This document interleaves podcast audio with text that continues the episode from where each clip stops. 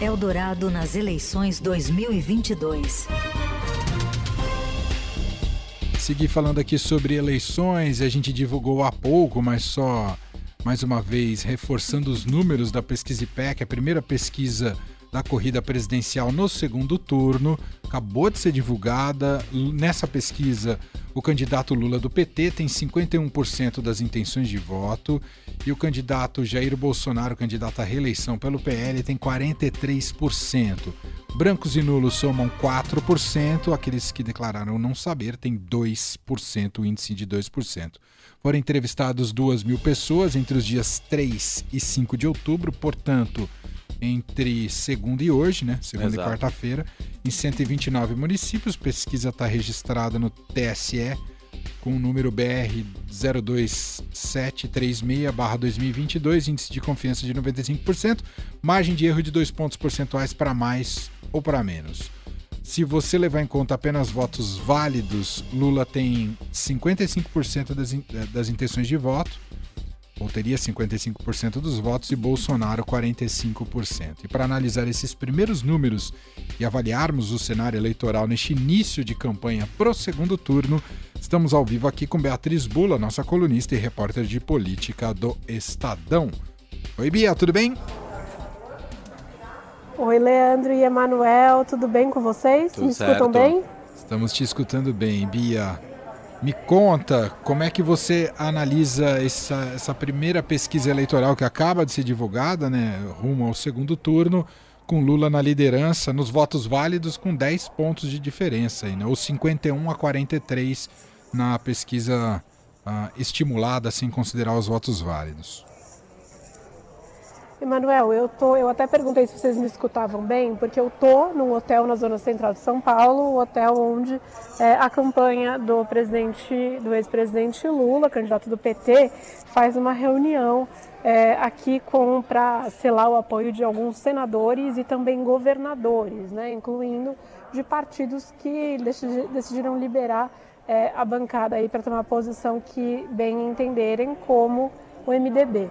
É, e quando saiu a pesquisa, é, o Randolph Rodrigues, senador, que é um dos coordenadores da campanha do Lula, ele anunciou no microfone, em voz alta, né, os números, é, e claro, foi aplaudido. Então houve um ânimo, um, um ânimo ali entre os, os, presentes que apoiam o Lula, mas foi um aplauso cauteloso, eu diria, Emanuel. Apesar de os números serem muito bons para o Lula, eu acho que essa pesquisa IPEC, ela vem numa ressaca sobre é, os resultados das pesquisas eleitorais nos últimos dias, né?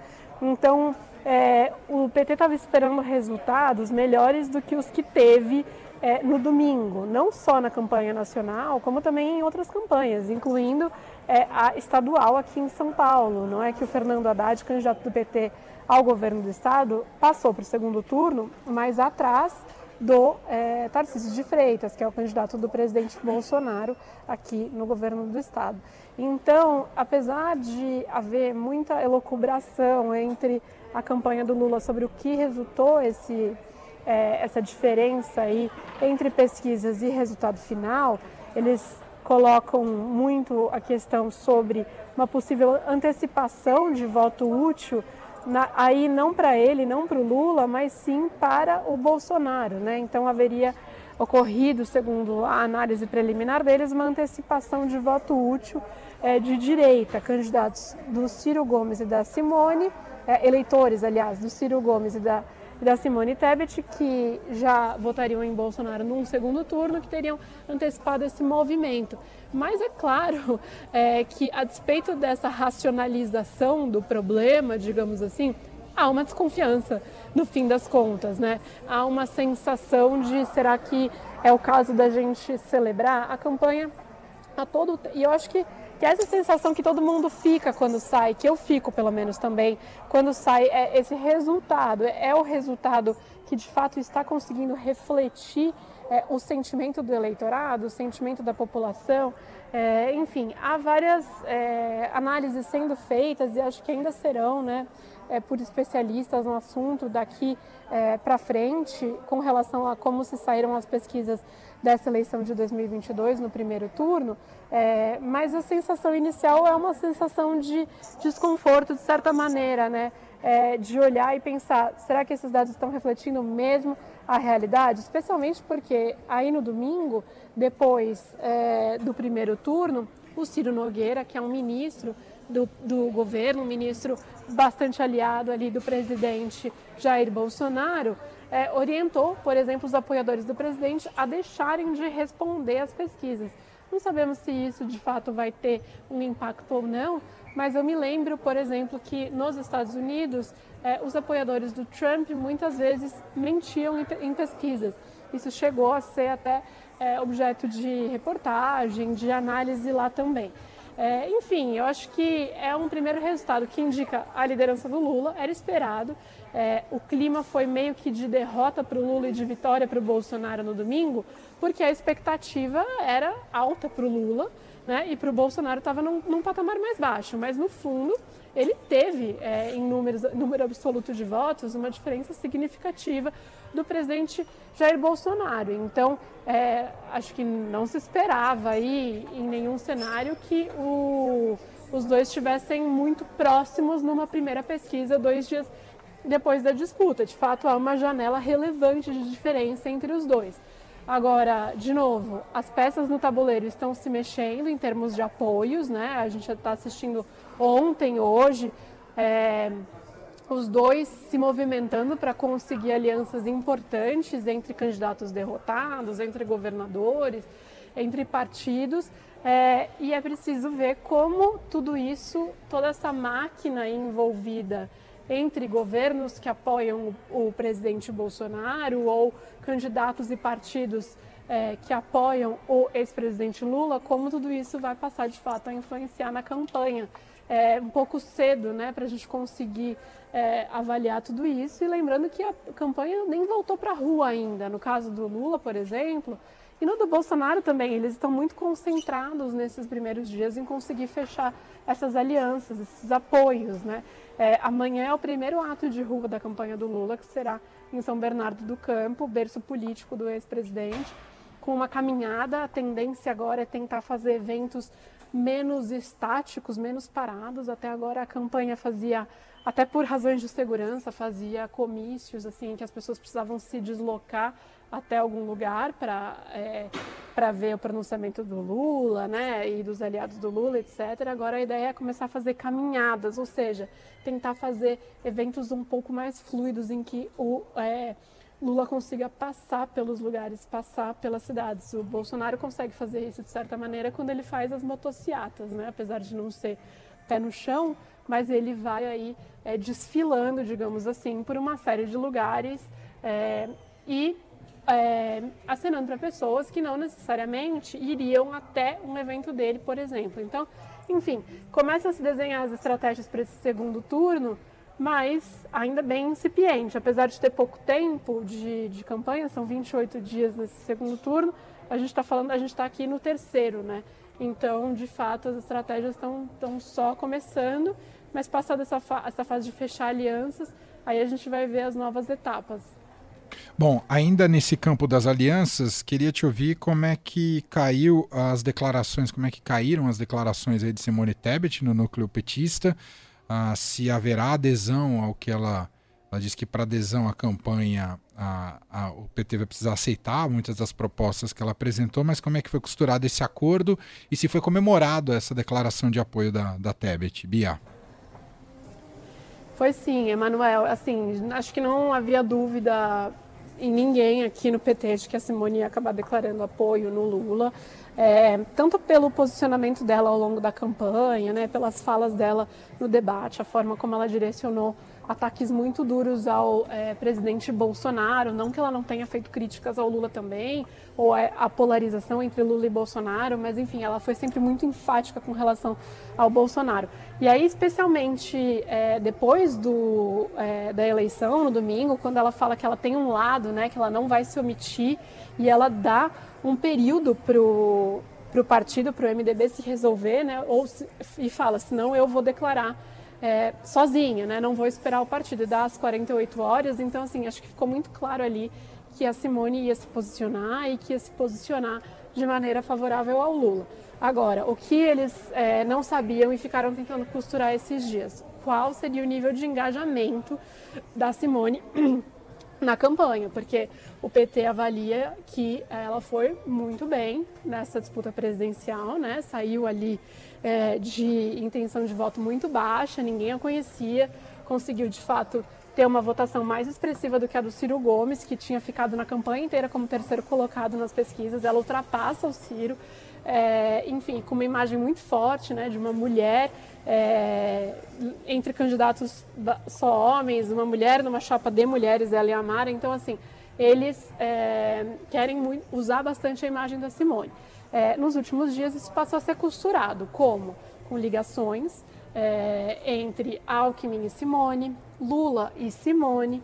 Aí ontem teve um encontro entre o Alckmin, que é o candidato a vice na chapa do Lula, e a Simone Tebet, já aqui em São Paulo. Hoje almoçaram, almoçaram Lula, Alckmin, Simone Tebet, Janja, que é a esposa do Lula, social, socióloga Rosângela da Silva, que é, é chamada de Janja, é, Fernando Haddad, candidato do PT ao governo do estado de São Paulo, e a presidente do PT nacional, a Gleisi Hoffmann. Almoçaram todos na casa da ex-prefeita Marta Suplicy, no apartamento da Marta, aqui nos Jardins, em São Paulo. É, e foi um jantar no qual já ficou ali, muita coisa já ficou sinalizada e acertada, embora tenha é, digamos assim, essa dança pública né, nos holofotes de apresentação de propostas, de já tá um pouco, já estava um pouco implícito ali pela conversa de que a Simone vai sim se engajar na campanha, ela vai, ela vai gravar peças é, para a TV, né, para a campanha do Lula na TV, vai fazer campanha de rua com o Lula. É, e isso para o PT é muito positivo. Eles, isso eles viram com muito bons olhos, eles comemoraram. É claro que ela colocou cinco pontos ali que ela acha os mais é, importantes de serem absorvidos pela campanha do PT, é, mas aí eu vou ser sincera com você, Manuel. Eu olhei os cinco pontos, são cinco pontos fáceis de serem absorvidos pela campanha petista, Sim. até porque muitos deles já fazem parte da campanha do PT, né? Uhum. Então tentar zerar filas na saúde, no SUS, é, trabalhar para conseguir reduzir o nível de endividamento de famílias pobres. Já tem um programa do Lula, né? uma, uma promessa do Lula de fazer um programa com relação a isso, que é parecido inclusive com a promessa que era do Ciro, que chama, no caso da promessa do PT, do Lula, Desenrola Brasil, que é de fato para conseguir quitar dívidas e enfim. É, então, assim, algumas coisas ali que já são parte do programa do PT, é, é fácil de serem absorvidas, é de uma maneira que case completamente com o da Simone. É, acho que ninguém está vendo como nenhum entrave, nenhum empecilho na questão de formar um governo plural, né, com diversidade de gênero, diversidade racial. É, não tem ali, é, no, no discurso da Simone, o pedido por uma cota, digamos assim, por uma paridade entre homens e mulheres, que seria algo difícil para o PT de fazer nesse momento, até porque eles ainda estão buscando apoios. É, e aí você já precisa determinar de alguma certa maneira que você vai ter um perfil de ministeriado. Algo que, na minha avaliação, seria até positivo, mas enfim, acaba engessando a formação desse ministério, né, com essa do, do, ministério com essa antecedência, uhum. porque o Lula teria que se comprometer em colocar um número de mulheres, um número de negros, etc. E Ali não, a Simone fala em pluralidade, né? em colocar interdiversidade de gênero e de raça. O Lula pode se comprometer com isso, não é difícil. Claro. Né? Então, assim, eu achei que é, são, são propostas que são o coração do programa da Simone, que ela quer ver encampados, mas alguns que já fazem parte é, da campanha do PT e outros que, enfim, podem exigir algum tipo de adaptação, é, mas também são de fácil absorção. Por isso que a campanha já está contando com Simone dentro, aqui do Lula, já estão contando com ela.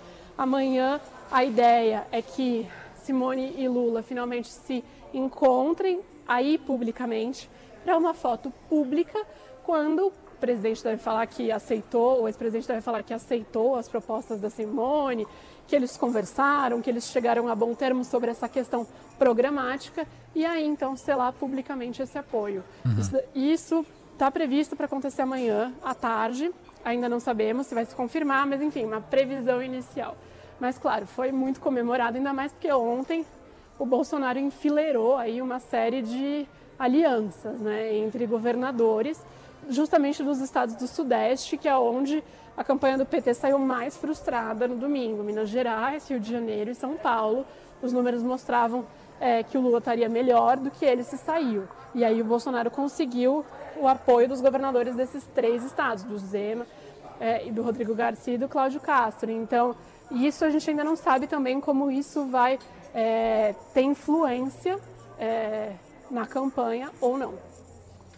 Muito bem, Beatriz Bula com a gente ao vivo aqui no Fim de Tarde Adorada. Ela está de volta na sexta-feira com mais da política e das eleições. Bom trabalho para você aí, Bia. Até sexta. Até sexta, Beijo. Manuel e Leandro e a todos. Beijo.